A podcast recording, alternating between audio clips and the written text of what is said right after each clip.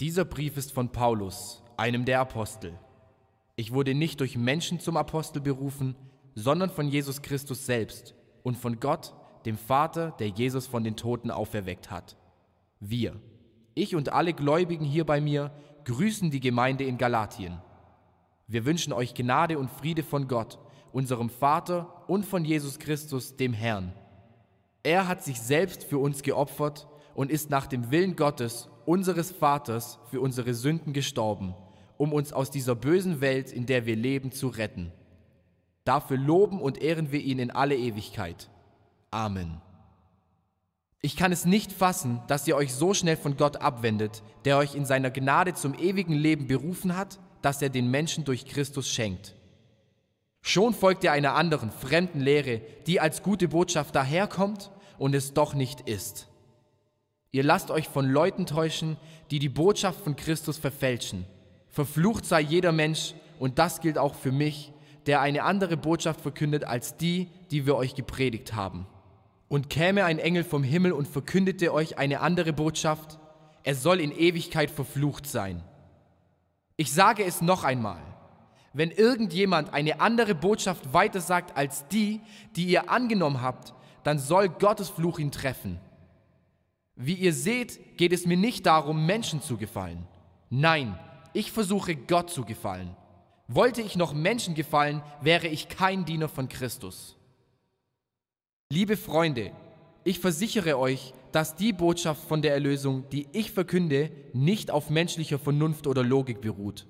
Ich habe sie auch nicht von einem Menschen empfangen, sondern Jesus Christus selbst hat sie mir offenbart. Ihr wisst sicher noch, wie ich als strenggläubiger Jude war, wie fanatisch ich die Gemeinde Gottes verfolgt habe. Ich tat alles, um sie zu vernichten. In meinem Volk war ich einer der allerfrömmsten und bemühte mich nach Kräften, die überlieferten Satzungen meiner Väter zu befolgen. Doch Gott hat mich in seiner Gnade schon vor meiner Geburt auserwählt und berufen. Er offenbarte mir seinen Sohn, damit ich den anderen Völkern die Botschaft von Jesus verkünde. Nach diesem Ereignis fragte ich zunächst niemanden um Rat und zog auch nicht hinauf nach Jerusalem, um mich mit denen zu besprechen, die schon vor mir Apostel waren. Stattdessen ging ich nach Arabien und kehrte später nach Damaskus zurück.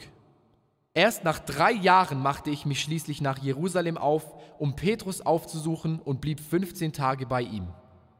Von den anderen Aposteln traf ich keinen außer Jakobus, den Bruder unseres Herrn. Was ich euch schreibe, ist die Wahrheit. Das erkläre ich hiermit vor Gott, dass ich nicht lüge. Nach diesem Besuch reiste ich nach Norden in die Provinzen Syrien und Zilizien. Doch die christlichen Gemeinden in Judäa kannten mich immer noch nicht persönlich. Sie wussten nur, dass die Leute sagten, der, der uns früher verfolgt hat, verkündet jetzt den Glauben, den er immer vernichten wollte. Und sie lobten Gott für das, was er mit mir getan hat. Zur Freiheit hat Christus uns berufen. Er hat uns vom Gesetz befreit. Freiheit, die Möglichkeit, das zu tun, was man will und nicht unterdrückt oder gefangen sein. Und da holt mich die Frage wieder ein.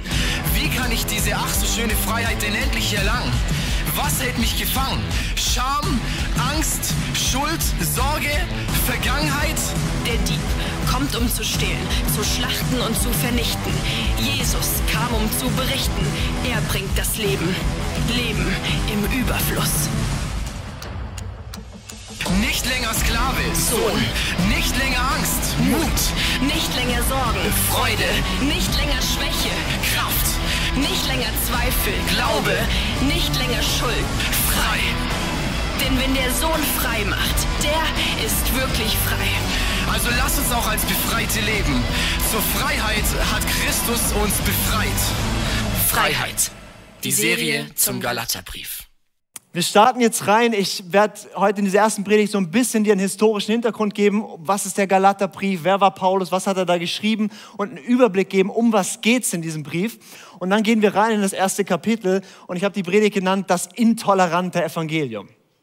Das intolerante Evangelium. Weil wir werden heute sehen, bei aller Toleranz gibt es etwas, wo Paulus, wo das Evangelium, wo die Toleranz aufhört, wo es heißt, so ist es und nicht anders. Wir schauen uns das an und wir werden sehen, Paulus ist ziemlich straight. Warum historischer Hintergrund, keine Angst, es wird jetzt keine lange Geschichtsstunde oder so, aber es ist wichtig zu verstehen, was der Geist Gottes uns sagen will, ist wichtig zu verstehen, was hieß das damals. Ganz oft, wenn du nicht, wenn wir die Bibel lesen, dann lesen wir die Bibel, oder? Und wir fragen uns, Gott, was sagst du mir? Oder?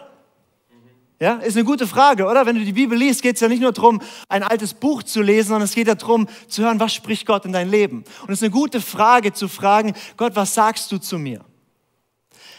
Aber es ist oft gut, wenn die Frage nicht die allererste Frage ist, die wir stellen, sondern wenn wir zwei Fragen davor stellen.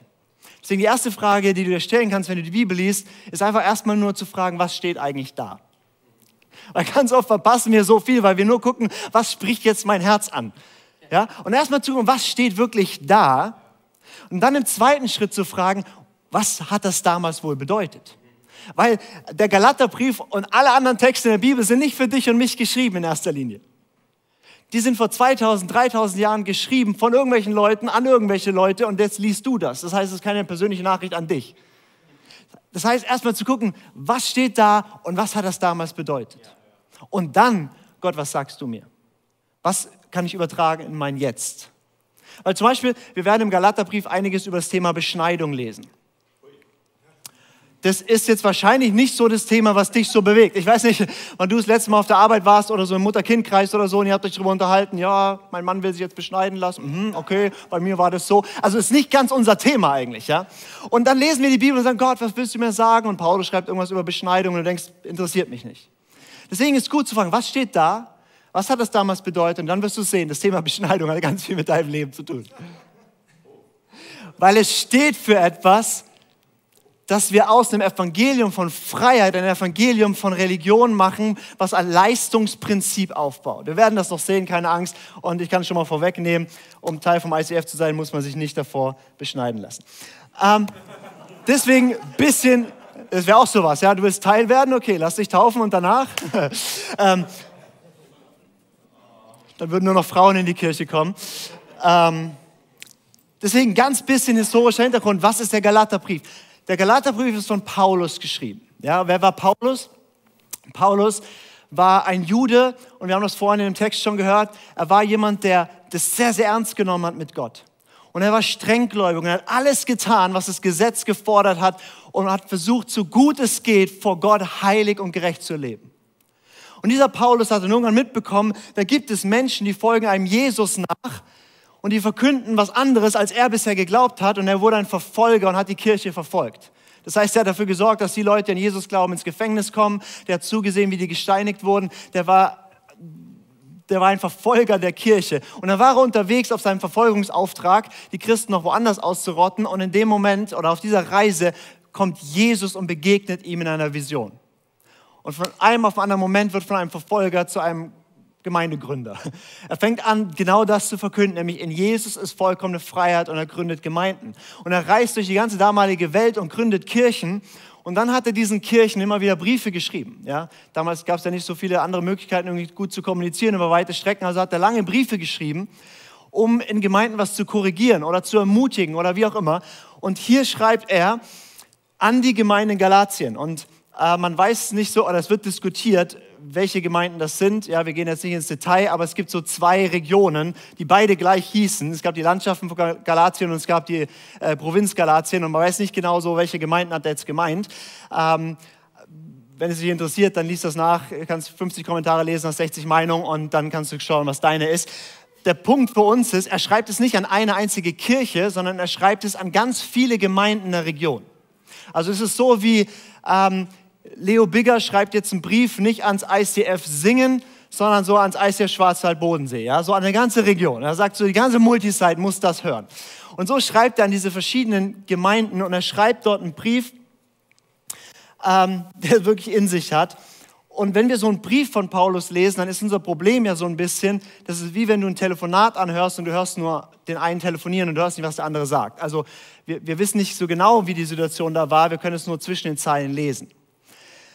Aber damals war das so, da gab es anscheinend Christen, wo Paulus war, hat Jesus verkündet, die haben sich bekehrt, haben sich taufen lassen, haben Heiligen Geist empfangen, war eine blühende, blühende Gemeinde dort überall und die sind Vollgas mit Jesus unterwegs gewesen, haben die ganze Freiheit, die Jesus bringt und schenkt, haben sie erlebt. Und dann kamen da Leute, die gesagt haben, sie glauben auch an Jesus.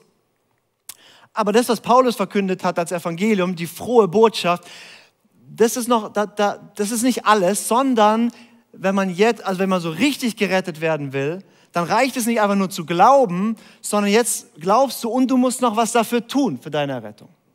Mit anderen Worten, es reicht nicht, dass du in deinem Herzen glaubst, sondern du musst auch noch Werke vollbringen, die das Werk von Jesus vollenden. Und die Frage, die auf dem Spiel stand, war damals einfach, können nur Juden gerettet werden oder können auch Nicht-Juden gerettet werden, ohne davor Juden zu werden? Auch das tangiert dich jetzt nicht direkt, aber du wirst merken, das hat viel mit uns heute zu tun. Und Paulus, der ja ein strenggläubiger Jude war, Jesus kennengelernt hat und die Freiheit erlebt hat, ohne eigene Leistung vor Gott gerecht zu werden, der schreibt sich so richtig in Rage in dem Brief. Also wenn, ich weiß nicht, was dein Bild von Paulus ist. Ganz viele haben so ein Bild von Paulus, so ein gelehrter, schlauer Kopf, der so da sitzt und den Römerbrief diktiert und irgendwie so, ja, so, so, so ganz so ein Denker, ja. Aber Paulus war ein leidenschaftlicher Apostel. Und wenn du diesen Brief liest, Galater, liest du am besten einfach einmal durch. Du brauchst du 15, 20 Minuten, dann wirst du merken, der kocht, ja. Der ist absolut auf 180. Der, der, der schreibt so Sätze wie, wie äh, seid ihr eigentlich verrückt geworden? Seid ihr vollkommen bekloppt? Ja, dann sagt er an einer Stelle, sagt er, ähm, sagt er, hey, die, er sagt in Kapitel 5, wenn diese Unruhestifter, die Beschneidung, wenn die denen so wichtig ist, dann sollen sie sich gleich kastrieren lassen. Ja, also, wir haben schon überlegt, ob wir die Serie Schnippschnapp äh, nennen, aber ähm, also die meisten Übersetzungen beschönigen das so ein bisschen, aber was da eigentlich steht, ist, hey, dann schneid das ganze Ding ab. Der war richtig in Rage. Warum? Weil da steht deine Freiheit auf dem Spiel. Und deswegen, wir gehen mal ein bisschen rein, was so der, der Anlass von dem Brief war. Und so ein bisschen Überblick. Also der Galaterbrief, der hat sechs Kapitel, aber als Paulus den geschrieben hat, gab es da keine Kapitel, er hat einfach einen Brief geschrieben. Ja? Tausend Jahre später haben wir daraus noch Kapitel eingefügt und dann irgendwann noch später Verse, damit wir uns besser zurechtfinden. Aber der hat ja einfach einen Brief geschrieben und in diesen sechs Kapiteln gibt es eigentlich ein Thema und zwar Jesus macht dich frei und er verteidigt diese Freiheit gegen alles, was irgendwie dir diese Freiheit nehmen will. Und das ist, was er, was er predigt und, oder, oder schreibt. Und er beschreibt dieses Evangelium, diese frohe Nachricht von Jesus, beschreibt er wie so eine Gratwanderung. Ich habe euch mal so ein Bild mitgebracht, ja, von so einem, wie man auf dem Gipfel läuft, so eine Gratwanderung, ja. Ähm, wenn du auf diesem Grat läufst, dann geht es da geradeaus hoch, ne, und dann bist du irgendwann oben, aber es geht auch links und rechts ziemlich weit runter. Und so kannst du den Galaterbrief vorstellen. Es geht darum, wie du auf diesem schmalen Grat mit Gott in immer mehr Freiheit laufen kannst und es gibt links und rechts, kannst du runterfallen. Und im Galaterbrief beschreibt er diesen Weg von Freiheit, nämlich Jesus nachzufolgen, bedeutet, der Heilige Geist leitet dich und du lebst in absoluter Freiheit.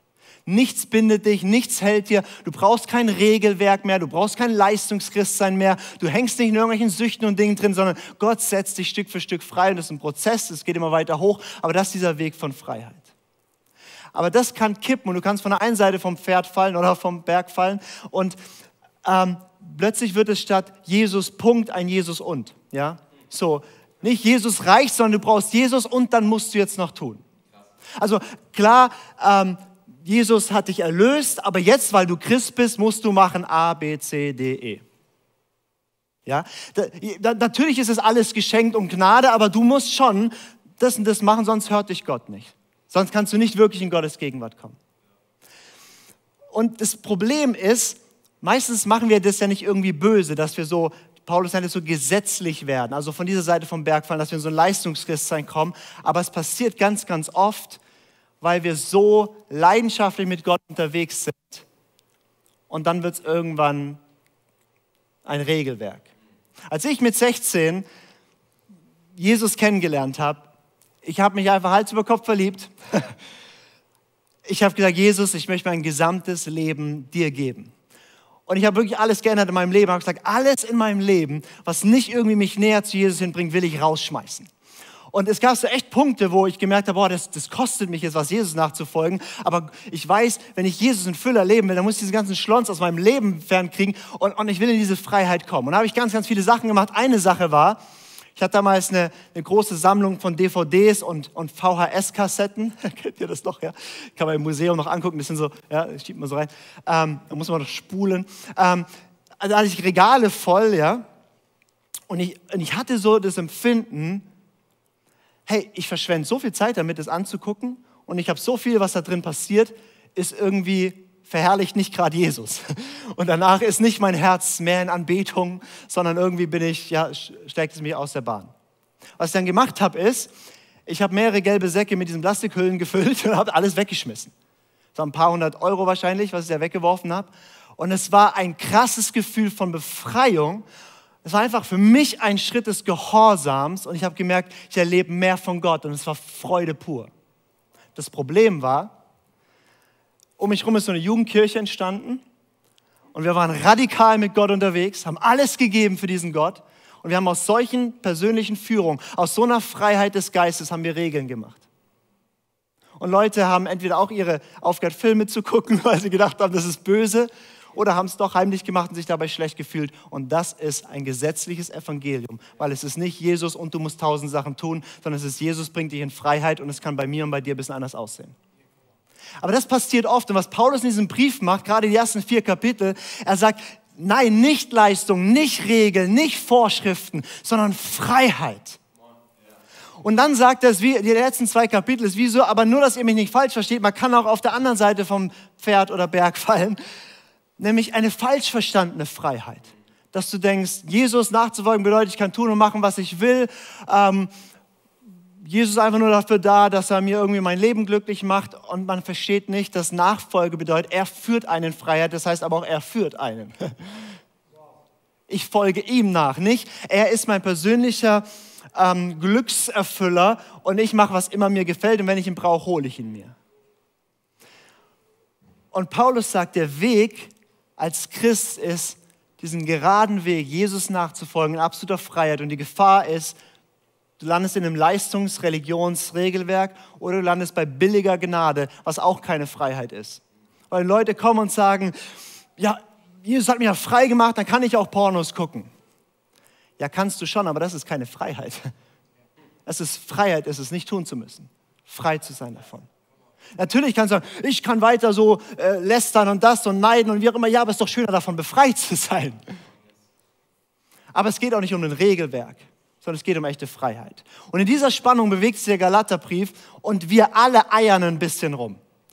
Also keiner von uns läuft straight in der Mitte, sondern manchmal hat man die Tendenz, man wird so ein bisschen mm, und dann, dann ja, fällt man so von der Seite vom Pferd oder, oder manchmal so ein bisschen von der anderen. Und deswegen brauchen wir den Galaterbrief, der uns in die Mitte ausrichtet und wir spüren, okay, hier ist echte Freiheit zu finden.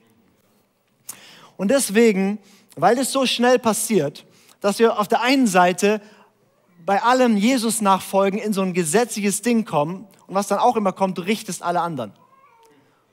Weil ich bin ja so hingegeben und ich mache das genau so und alle, die das nicht machen, die sind abgefallen und lau. Ja, du hast noch DVDs, ja. Und, äh, ja äh, unglaublich, dass man früher so Dinge hatte. Gell? Ähm, und auf der anderen Seite ist es so schnell, dass man, dass man anfängt, Gott zu benutzen, und in so einer Selbstverwirklichung immer noch ist der Ego auf dem Thron. Und glaub mir, solange dein Ego auf dem Thron sitzt, bist du nicht frei. Wahre Freiheit ist nur da, wo Jesus auf dem Thron deines Herzens sitzt. Und das Verrückte ist ja, so oft denkst du, Gott will dir was wegnehmen. Und denk mal zurück, jedes Mal, wo du gehorsam warst, jedes Mal, als du gesagt hast, ja, ich folge dir, du hast es doch nie bereut, oder? Du hast doch danach immer gemerkt, es ist größere Freiheit da als davor.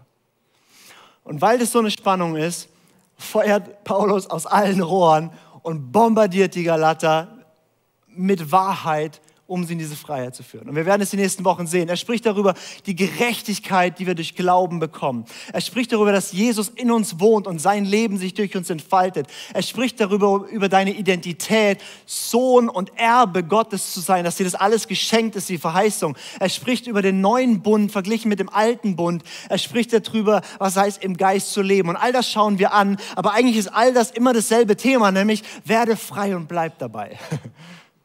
Das ist, das ist das Evangelium. Es ist, wirf all die Ketten weg und lerne immer mehr in dieser Freiheit zu leben. Und all diese verschiedenen Themen, die wir die nächsten Wochen anschauen, führen dich immer wieder an den Punkt und immer wieder andere Wahrheiten, aber die dich immer mehr freisetzen. Jetzt gehen wir ein bisschen rein ins erste Kapitel und schauen uns dieses intolerante Evangelium mal an, weil Paulus steigt richtig steil ein in dieses Buch. Die ersten zehn Verse gehen wir mal so ein bisschen durch und werden sehen, der Typ brennt voller Leidenschaft dafür, dass du in Freiheit lebst und bleibst. Wir lesen mal Verse 1 und 2 von dem Buch. Da ist es Paulus, Apostel, berufen nicht von Menschen oder durch menschliche Vermittlung, sondern unmittelbar von Jesus Christus und von Gott unserem Vater, der Jesus von den Toten auferweckt hat, an die Gemeinden in Galatien, ich schreibe euch im Namen aller Geschwister, die bei mir sind. Also Paulus trägt erstmal richtig dick auf. Also statt zu sagen, hey, hier ist Paulus, kennt mich ja, euer Freund, sagt er, hier ist Paulus, der Apostel. Und zwar nicht irgendeiner, sondern kein Mensch hat mich dazu gemacht, sondern Gott selber hat mich berufen vom Himmel her. Und ich schreibe, und, er führt es dann weiter aus, auch in Kapitel 1 und 2 sagt er dann so Sachen wie, ähm, mein Evangelium ist nicht von menschlicher Art. Es ist eine direkte Offenbarung des Himmels. Und er sagt, und ich bin ein Apostel und zwar vom Mutterleib an berufen von Gott. Und dann sagt er hier nicht nur, er schreibt es, sondern er sagt, und alle, die mit mir sind, stimmen mit mir überein. Und dann sagt er in Kapitel 1 auch noch, dass alle anderen Apostel dasselbe glauben als er. Also er trägt richtig dick auf. Also er sagt so, also wer mir jetzt widerspricht, widerspricht dem von Gott eingesetzten Apostel, der eine himmlische Offenbarung hat, vom Mutterleib an berufen, um euch das zu verkünden. Und alle anderen sagen dasselbe. Also glaubt mir einfach. Ja, also das ist mal ein steiler Einstieg. Da macht er gleich mal so klar, wer hier spricht. Und dann kommt so die nette Grußformel. Ja? Das sind die Verse 3 bis 5. Da sagt er, ich wünsche euch Gnade und Frieden von Gott, unserem Vater und von Jesus Christus, unserem Herrn, der sich selbst als Opfer für unsere Sünden hingegeben hat. Er hat sein Leben hingegeben, um uns von allem Bösen zu befreien, das die jetzige Welt beherrscht. Und hat damit den Willen Gottes, unseres Vaters, erfüllt, dem für immer und ewig die Ehre gebührt. Amen. Es war so üblich, dass man damals Briefe mit so einem Gruß begonnen hat und Paulus nutzt es immer für so einen, so, so, so einen Kurzimpuls, so, eine, so, eine, so eine Andacht hier am Anfang reinzuhauen. Und er fasst eigentlich das Evangelium zusammen und er sagt, hey, ich grüße euch und Friede mit euch. Und dann erklärt er nochmal, was eigentlich das Evangelium ist, nämlich Jesus Christus ist gekommen und er ist gestorben von allem, was dich in Knechtschaft gehalten hat, nämlich deine Sünde. Und die hat er dir weggenommen. Und dann sagt er was Interessantes. Er sagt, dass er hat sein Leben hingegeben, um uns von allem Bösen zu befreien, das die jetzige Welt beherrscht. Und ganz viele damals und ganz viele heute denken, Jesus ist auf die Welt gekommen, für meine Sünden gestorben, damit ich in den Himmel komme.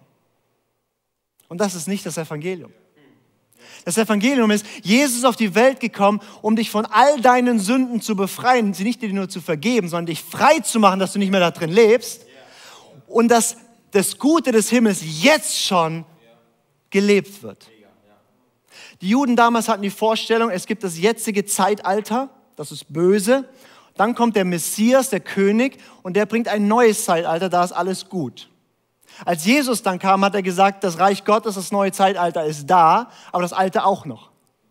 Und in der Realität leben wir, bis Jesus kommt. Mit anderen Worten, wir leben mitten in dieser Welt, aber sind nicht von dieser Welt. Wir leben noch mitten in dieser Welt, aber wir leben in einer anderen Dimension. Und das ist Christsein. Christsein ist nicht, oh, wir, wir halten irgendwie durch, bis wir sterben oder Jesus kommt, sondern Christsein ist nein, wir leben Stück für Stück für Stück für Stück mehr die himmlische Realität in unserem Leben inmitten einer Welt, einem System, was komplett anders funktioniert. Das heißt, Freiheit in Jesus ist nicht nur, deine Sünden sind vergeben und irgendwann kommst du in den Himmel. Freiheit ist, Du bist befreit von diesen Sünden. Du lebst nicht mehr darin. Stück für Stück für Stück für Stück ändert sich dein Leben und du merkst, dass das, was Himmel ist, du jetzt schon lebst, inmitten einer Welt, die überhaupt noch nicht Himmel ist. Das stellt er mal am Anfang so als Kurzimpuls, kurzes theologisches Statement mal so. Ähm, und dann geht er weiter rein. Und normalerweise hat man einen Brief folgendermaßen aufgebaut damals. Man hat gesagt, der so und so schreibt dann so und so, lieben Gruß. Und dann hat man angefangen, dem anderen zu sagen, wie nett er ist und wie toll er ist, um so ein bisschen die Beziehung zu stärken.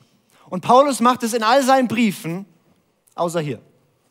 Hier fängt er an in Vers 6 und 7. Ich wundere mich, wie schnell ihr euch von dem abwendet, der euch zum Glauben gerufen hat. Durch Christus hat euch seine Gnade erwiesen und ihr kehrt ihm den Rücken und wendet euch einem anderen Evangelium zu. Dabei gibt es doch überhaupt kein anderes Evangelium. Es ist nur so, dass gewisse Leute euch in Verwirrung stürzen, weil sie versuchen, das Evangelium von Christus auf den Kopf zu stellen. Also als Paulus an die Gemeinde in Korinth geschrieben hat, das war eine Gemeinde, da war absolutes Durcheinander. Die Leute sind am Sonntag in den Gottesdienst gegangen und danach in Puff. Ja, das war so die Situation. Und da fängt er an mit, oh, und so, und ich danke Gott alle Zeit für euch und ihr seid so eine tolle Kirche und so weiter. Und Stück für Stück berichtigt er sie dann. Aber bei, bei dem Brief an die Galater hat er keine Zeit dazu. Da, da fängt er so, fällt er mit der Tür ins Haus und sagt, sag mal, seid ihr wahnsinnig geworden? Ich wundere mich wirklich, dass ihr so bescheuert seid. Ich bringe euch das Evangelium, eine gute Botschaft. Und jetzt kehrt ihr nicht mir, sondern Gott den Rücken zu, indem ihr ein Evangelium glaubt, was komplett auf den Kopf gestellt ist. Weil das Evangelium ist, Gott kommt in Jesus auf die Welt, um euch zu befreien. Und ihr denkt, jetzt müsst ihr ganz viel tun, damit er sich euch, über euch erbarmt. Also er hat gerade umgedreht. Und er, er redet sich dann gleich in Rage und spricht gleich an, dass da Leute sind, die ähm, die Verwirrung stiften. Und dann Verse 8 und 9, ich weiß nicht, wie es euch vorhin ging, als der Text vorgelesen wurde, aber das ist wirklich hart, sagt er, Vers 8, doch wer immer euch ein anderes Evangelium bringt, und wäre es einer von uns Aposteln oder sogar ein Engel vom Himmel, wer immer euch eine Botschaft bringt, die dem Evangelium widerspricht, das wir euch verkündet haben, der sei verflucht. Wir haben euch das bereits früher gesagt und ich sage es hiermit noch einmal. Wenn euch jemand ein Evangelium verkündet, das im Widerspruch zu dem Evangelium steht, das ihr angenommen habt, sei er verflucht. Hm. Gerade eben hat er noch so einen Segensspruch gesagt, ja. Und man, ist so versucht, wow, Paulus, komm runter, ja. Er sagt dort, und, und, und das war nicht nur so eine Floskel, sondern dieses Wort verflucht bedeutet, dem Gericht Gottes übergeben, um in ewige Verdammnis zu kommen. Also Paulus sagt, das Evangelium der Freiheit, das ich euch verkündigt habe, jeder, der was anderes sagt, wenn es ein Engel vom Himmel wäre, einer von den Pfeifen, die euch das verkünden, oder ich selber, die Person wird vor Gott stehen, gerichtet und für alle Ewigkeit verdammt werden wow. Das war jetzt nicht so, okay, die haben die Meinung, ich habe eine andere, sondern an diesem Punkt, wenn es um den Kern des Evangeliums geht, nämlich allein durch Gnade, allein durch deinen Glauben, hat Jesus dich frei gemacht als ein unverdientes Geschenk. Da gibt es kein Links und Rechts, da gibt es diese Mitte und wer davon abweicht, sagt Paulus, der sei verflucht. Ich meine, das ist straight.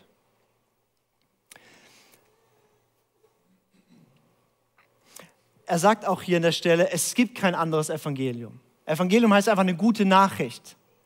Weil alles, was nicht sagt, Jesus ist für dich gestorben, hat dich frei gemacht, sondern was sagt, Jesus ist für dich gestorben, hat dich ein bisschen frei gemacht und jetzt musst du tun, ist keine gute Nachricht mehr, sondern ist ein Rückgang zu dem Alten.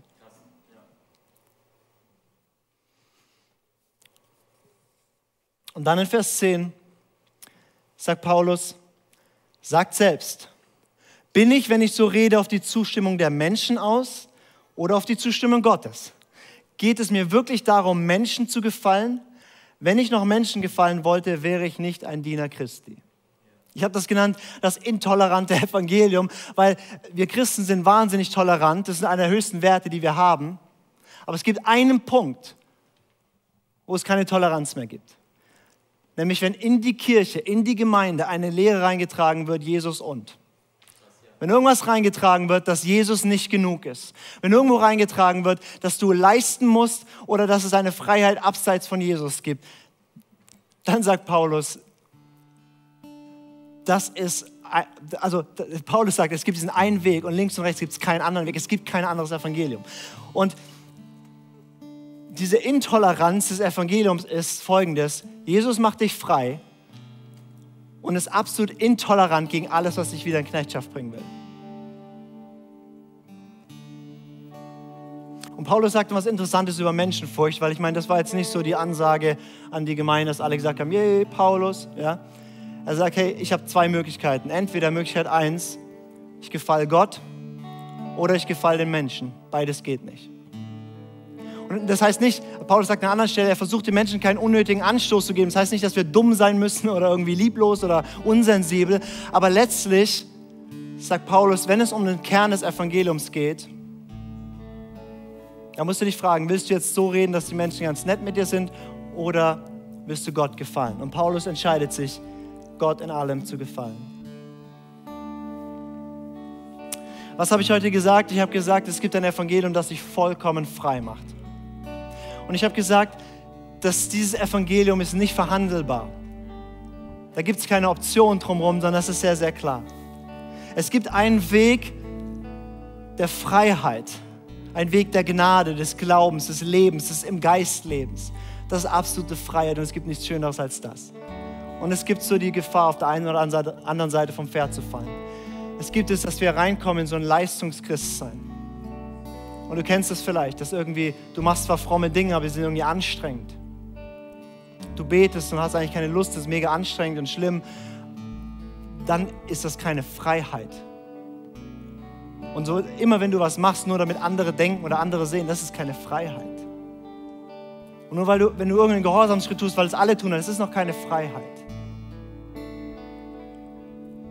Aber wir können nicht nur irgendwie so ein Leistungsding reinfallen, wir können auch in so ein billiges Evangelium reinfallen, was Menschen überhaupt nicht frei macht, sondern in ihrer Verlorenheit und, und sündigen Gewohnheiten drin bleiben, nur sie haben irgendwie Jesus irgendwie da mit an Bord. Aber das ist auch keine Freiheit. Und in den nächsten Wochen werdet ihr bombardiert mit guter Nachricht.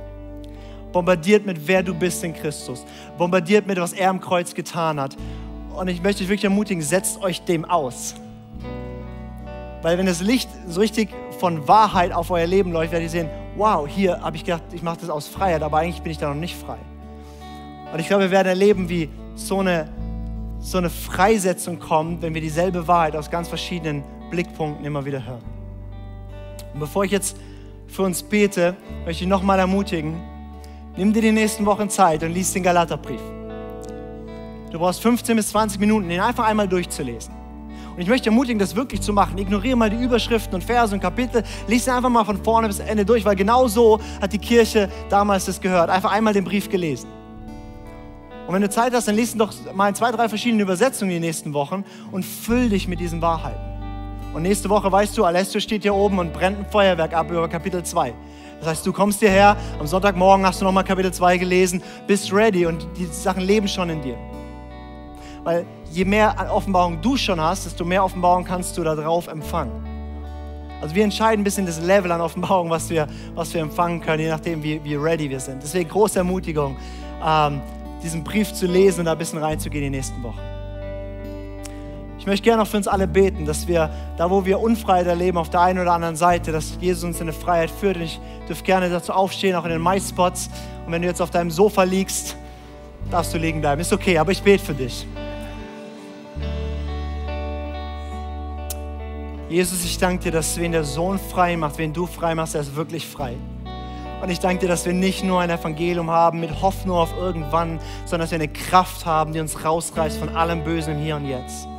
Und ich bete für jeden von uns, dass da, wo wir auf der einen Seite vom, vom Berg gefallen sind, wo wir in Leistung und Gesetzlichkeit und uns die Liebe Gottes verdienen wollen und irgendwelchen Strukturen und Dingen drin sind. Ich bete, dass du uns offenbarst, dass wir es erstmal erkennen und ich bete, dass du uns freisetzt. Und ich bete, dass auch, wo wir in einer Pseudo-Freiheit leben und denken, es wäre Freiheit, aber eigentlich sind wir gebunden von irgendwelchen Trieben und, und Ego und irgendwas. Ich bete, dass wir die nächsten Wochen auf die Spur kommen, wie herrlich es ist, mit dir in Freiheit zu leben. Ich bete, dass die Wahrheiten, die wir erkennen müssen, die wir sehen müssen, dass wir sie erkennen und dass sie uns frei machen.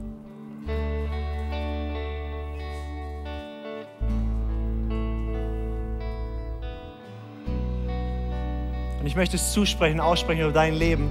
Galater 5 heißt es, zur Freiheit, zur Freiheit hat Christus euch frei gemacht.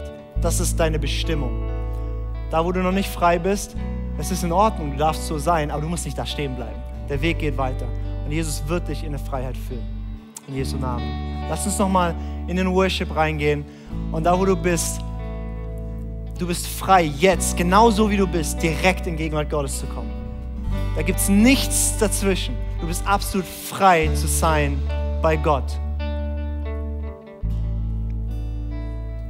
Jesus, ich danke dir, dass du uns jetzt begegnest als König, als Herr und als Befreier.